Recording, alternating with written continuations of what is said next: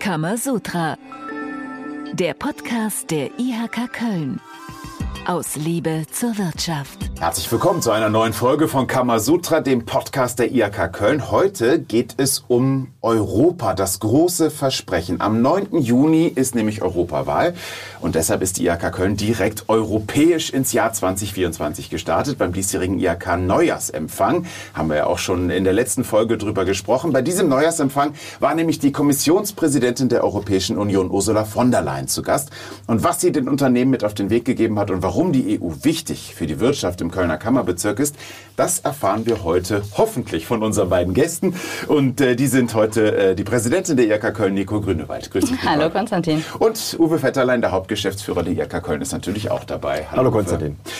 Ursula von der Leyen in der IRK Köln. Äh, ich meine, das ist ja jetzt schon ein besonderer Besuch. Wie war das denn? Ja, also ich fand es sehr faszinierend, ähm, denn äh, Frau von der Leyen ist gerade erst ähm, von Forbes, von dem Magazin, ähm, zum zweiten Mal tatsächlich zur mächtigsten Frau der Welt äh, gekürt worden. Und das äh, hat natürlich dann schon eine sehr hohe Anziehungskraft. Und wir wollten die einfach mal bei uns in der IHK haben. Das hat auch super geklappt. Man muss sagen, äh, sie ist extrem äh, professionell. Also sie äh, überlässt auch nichts dem Zufall. Ähm, auch eine ganz äh, gute Rede gehalten mit einem wirklich flammenden Plädoyer für Europa. Also Europa als Verheißung von Frieden, Freiheit und Wohlstand seit über 70 Jahren, das war, ähm, ja, das ist schon unter die Haut gegangen. Ja, sie hat auch Stellung genommen zu den äh, weltpolitischen Themen, den Kriegen, ob nun die Ukraine oder die Situation in Israel. Aber sie ist auch faszinierend dabei, ihre Projekte, die sie von Anfang an verfolgt hat, durchzuziehen. Das ist einmal der Green Deal, wo es ja darum geht, Europa klimaneutral äh, zu machen in einem Zeitraum. Das hat sie als Vision ausgegeben. Das hätte man auf nationaler Ebene vielleicht so nicht hinbekommen, auch wenn es da viele äh, Dinge gibt, über die vielleicht noch diskutieren nachher. Äh, das Zweite ist eben auch die Frage der Migration bei denen es ja bekanntermaßen unter den europäischen Staaten sehr unterschiedliche Haltungen gibt. Und da geht es jetzt aktuell ja um äh, das neue Asyl- und Migrationssystem für Europa, um die 400 bis 500.000 irregulär in die EU einwandernden Menschen ein bisschen besser zu steuern, wenn sie kommen, dann eben auch entsprechend unterzubringen und die, äh, zu integrieren oder sie eben auch nach Hause zu schicken. Das sind ja die zu klärenden Fragen. Ja, also Frau von der Leyen ist definitiv eine Frau, die ähm, ja die Dinge anpackt und äh, das wurde auch sehr, sehr deutlich. Aber ähm, die Rede hatte halt auch so eine sehr emotionale Komponente. Ne? Also sie hat gesagt, die EU ist ein großes Versprechen und ein, ein richtiger Sehnsuchtsort. Also das ist ja auch der Grund, warum so viele Menschen hier hinkommen. Warum kommen die hier hin? Weil ja, in Europa ist halt so gut wie alles möglich. Ja? Da kann man wirklich, also wie damals so in Amerika, vom Tellerwäscher zum Millionär werden. Ähm, wir sind eine der wohlhabendsten und sozial fortschrittlichsten Regionen der Welt. Ja. Es gibt niemanden, der mehr Handelsabkommen mit anderen Wirtschaftsregionen hat. Wir sind ähm, die erste Adresse für ausländische Direktinvestitionen. Und wir haben natürlich einen unheimlich hohen Standard an sozialer Sicherheit und äh, einen tollen Gesundheitsschutz. Bei uns haben die Menschen Perspektiven zu guter Bildung und zu Kultur. Wir haben seit über 70 Jahren Frieden. Und ähm, das ist ja auch jetzt äh, das, was uns die EU äh, ermöglicht hat. Äh, alle Bürgerinnen und Bürger hier können sich frei bewegen, studieren, arbeiten über Grenzen hinweg, äh, die es ja nicht mehr gibt. Ähm, sie hat dann die Rede geschlossen mit einem Zitat von Konrad Adenauer. Der hat wohl mal gesagt, die Einheit Europas war ein Traum von wenigen, sie wurde eine Hoffnung für viele und sie ist heute eine Notwendigkeit für uns alle. Ja, konnte man sagen, waren danach alle schon ganz begeistert. Große Worte gleich zu Beginn dieser Folge. Und ähm, ja, inhaltsstark geht's auch direkt weiter. Kann man sagen. Ein starkes demokratisches Europa ist Garant für Frieden und Wohlstand. Ihr habt jetzt, wie Frau äh, von der Leyen auch, vor allem äh, die positiven Sachen der EU geschildert. Gibt es denn aus eurer Sicht auch äh, aktuell, ja, negatives ist vielleicht zu viel gesagt, aber Kritikpunkte?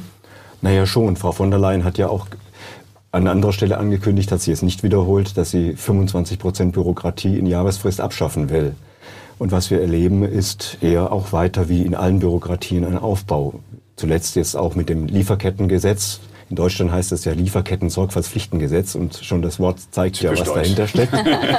ja. Nur die europäische Version wird noch schlimmer weil da sind wir eher aus Du sollst Aussagen im deutschen Recht werden da jetzt verpflichtende und letztlich Dinge, für die die Unternehmen haften müssen.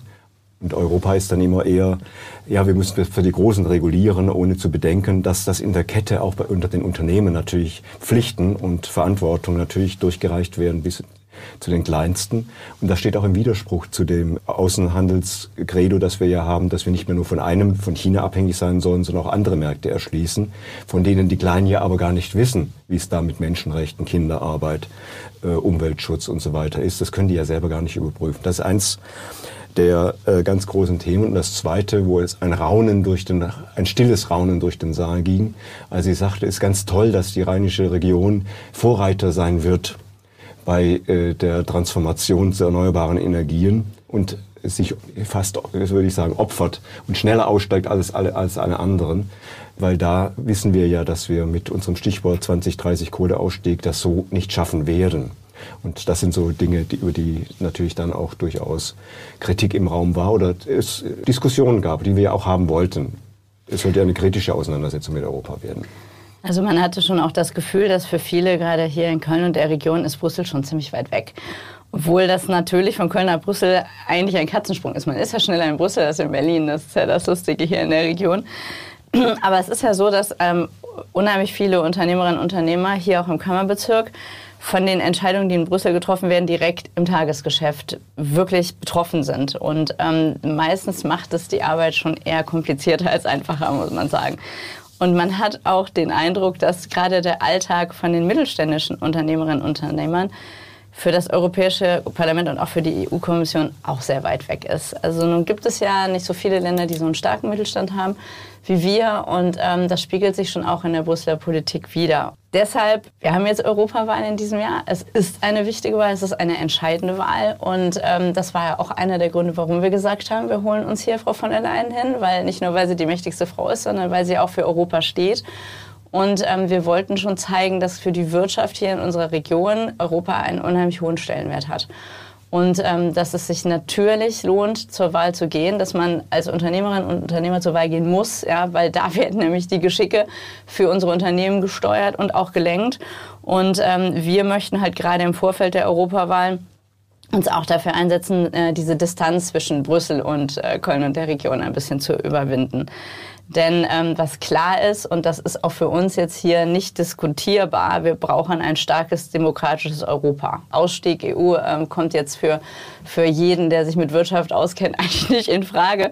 Und ähm, wir müssen halt wissen, was ist die EU eigentlich? Ja, die EU ist oft das unbekannte Wesen. Was ist die EU? Eigentlich ist ein gutes Stichwort, denn äh, darum kümmern wir uns jetzt in Kammerwissen. Kammerwissen. Die EU hat 27 Mitgliedstaaten, 19 davon haben den Euro als Zahlungsmittel. Es gibt 24 Amtssprachen in der EU und 450 Millionen Menschen leben hier. 189,4 Milliarden Euro Haushaltsvolumen hat die EU, 4,2 Billionen Quadratkilometer Fläche, 15,8 Billionen Euro Bruttoinlandsprodukt und es gibt sieben Organe in der EU, den Europäischen Rat, den Rat der EU, die EU-Kommission und das Europäische Parlament. Das sind die vier zentralen Institutionen und die werden vom Gerichtshof der Europäischen Union, der Europäischen Zentralbank und dem Europäischen Rechnungshof unterstützt. Die Hymne der EU kennt auch wahrscheinlich jeder als Ode an die Freude und am 9. Juni in diesem Jahr ist Europawahl. 9. Juni, wichtiger Tag, Europawahl. Welche Themen sind für die IHK Köln, Uwe, denn ganz besonders wichtig bei dieser Europawahl? Damit haben wir unser Parlament, nämlich unsere Vollversammlung befasst und in mehreren Sitzungen diskutiert, was nun wirklich wichtig ist. Und für die Unternehmen im Moment geht es vor allem um die Wettbewerbsfähigkeit der deutschen Unternehmen in Europa, aber eben natürlich auch global. Und die ganz entscheidenden Themen dafür sind die Flüchtlingsproblematik und natürlich gleichzeitig auch das Thema Zuwanderung zu lösen. Wir brauchen ja die Arbeitskräfte um wettbewerbsfähig zu bleiben. Dann gibt es natürlich, das haben wir schon angedeutet mit dem Lieferkettengesetz, diese Bürokratiemonster, die wir ja immer aus Brüssel empfinden, die vielleicht nicht alle aus Brüssel, manchmal aus Berlin kommen und nach Brüssel verschoben werden. Das sind neben dem äh, Lieferkettengesetz ganz aktuell auch so etwas wie ein CO2-Ausgleich an der Grenze. Kann sich keiner was darunter vorstellen. Unsere Unternehmen bezahlen ja CO2 Abgaben. Also wenn sie Kohlendioxid emittieren, müssen sie Geld bezahlen.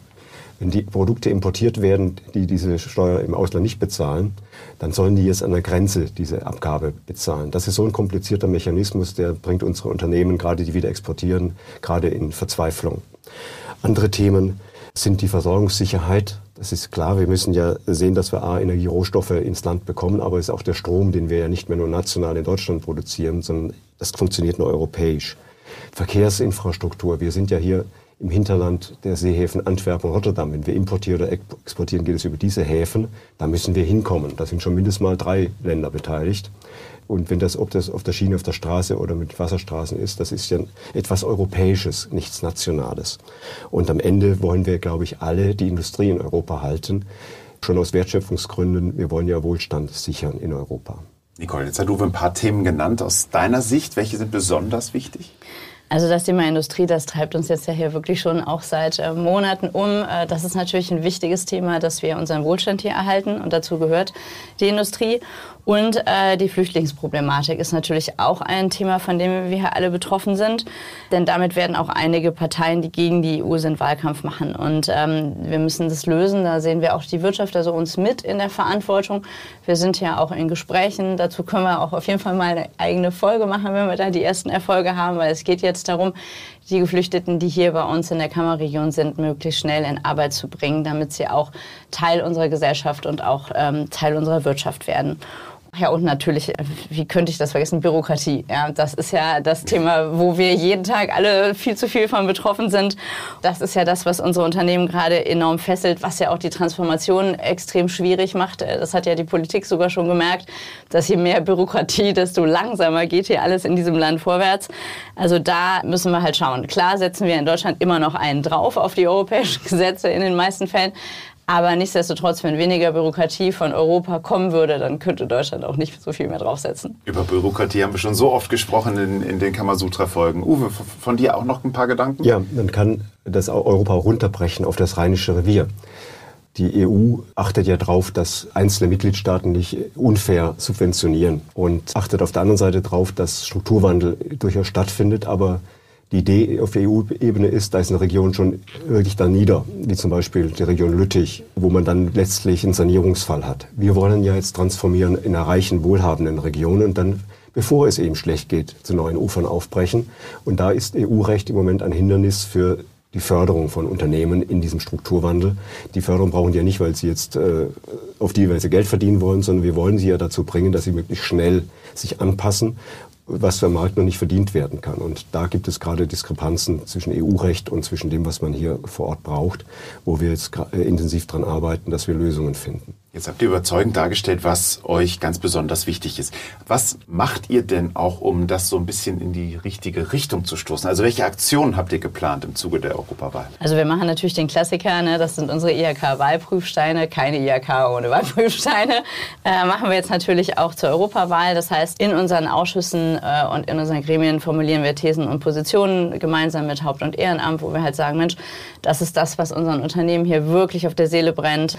Dann habe ich ja gerade schon gesagt, das ist auch äh, in unsere Gremienarbeit eingebettet. Also wir werden Europa und die Auswirkungen auf unsere Wirtschaft ähm, in unseren ganzen Gremien diskutieren, um auch nochmal zu sagen, hey Leute, ne, es ist wirklich wichtig und es betrifft uns alle jeden Tag. Und das wollen wir dann natürlich auch, dass es aus unseren Gremien in unsere Mitglieder, Mitgliedschaft auch noch reingeht, dass sie alle wissen, Mensch, ähm, das ist doch wichtiger, als man das vielleicht denkt. Also Europa ist gar nicht so weit weg, sondern es ist jeden Tag auf unserem Schreibtisch. Und natürlich werden wir dann auch versuchen, die Spitzenkandidatinnen und Spitzenkandidaten zu kriegen, dass wir dann sie auch damit konfrontieren können. Ähm, was macht ihr eigentlich für die Wirtschaft? Habt ihr uns überhaupt auf dem Schirm? Ja? Könnt ihr nicht noch mehr für den deutschen Mittelstand in Brüssel erreichen? Und äh, das werden wir dann natürlich auch medial begleiten. Also wir werden auch von den ganzen Vertreterinnen und Vertretern, die jetzt hier für uns ins Europaparlament wollen, werden wir auch äh, fragen, ne? was sind so eure Schwerpunkte und äh, hoffen natürlich, dass wir da auch eine gute Rolle spielen als Wirtschaft. Und das äh, kommunizieren kommunizieren wir dann auch über die sozialen Medien, damit man weiß, wenn ich den oder die wähle, dann ist das das, was für die Wirtschaft dabei hoffentlich dann auch rauskommt. Also das ist uns wirklich wichtig, dass wir es wirklich näher machen, dass wir es verständlicher machen, dass wir sagen, hier komm, äh, das ist eine wichtige Wahl, ähm, gerade für die Wirtschaft. Also halten wir fest, es ist noch viel zu tun vor der Europawahl in den kommenden fünf Monaten. Und ähm, ja, viel zu tun, viele Termine. Das passt auch wunderbar zu Kann man machen. Kann man machen. 26.01. Webinar Gründungskompass Plus, Geschäftsmodellentwicklung und Social Media Marketing. 30. Januar Fachkräfteeinwanderungsgesetz 2.0. Wie können Einreise und Beschäftigung gelingen? In der IHK Köln. 31. Januar virtueller Kölner Finanzierungssprechtag. 6. Februar Schulung für Ausbildungsbotschafterinnen und Ausbildungsbotschafter in der IHK Köln. 15. Februar Webinar Gründungskompass Basis, Ihre Orientierung im Gründungsdschungel. 21. Februar, Meetup-Ausbildung zum Thema Onboarding. Das sind also die Termine für die nächsten Tage und Wochen. Und wie immer am Schluss einer Kamasutra-Folge schauen wir nochmal in die Zukunft. Also ihr beiden, was wünscht ihr euch für Europa? Ich wünsche mir immer noch ein friedliches, freies Europa mit möglichst Mobilität und Reisefreiheit, die, wir, die ich als Junge noch nicht kannte.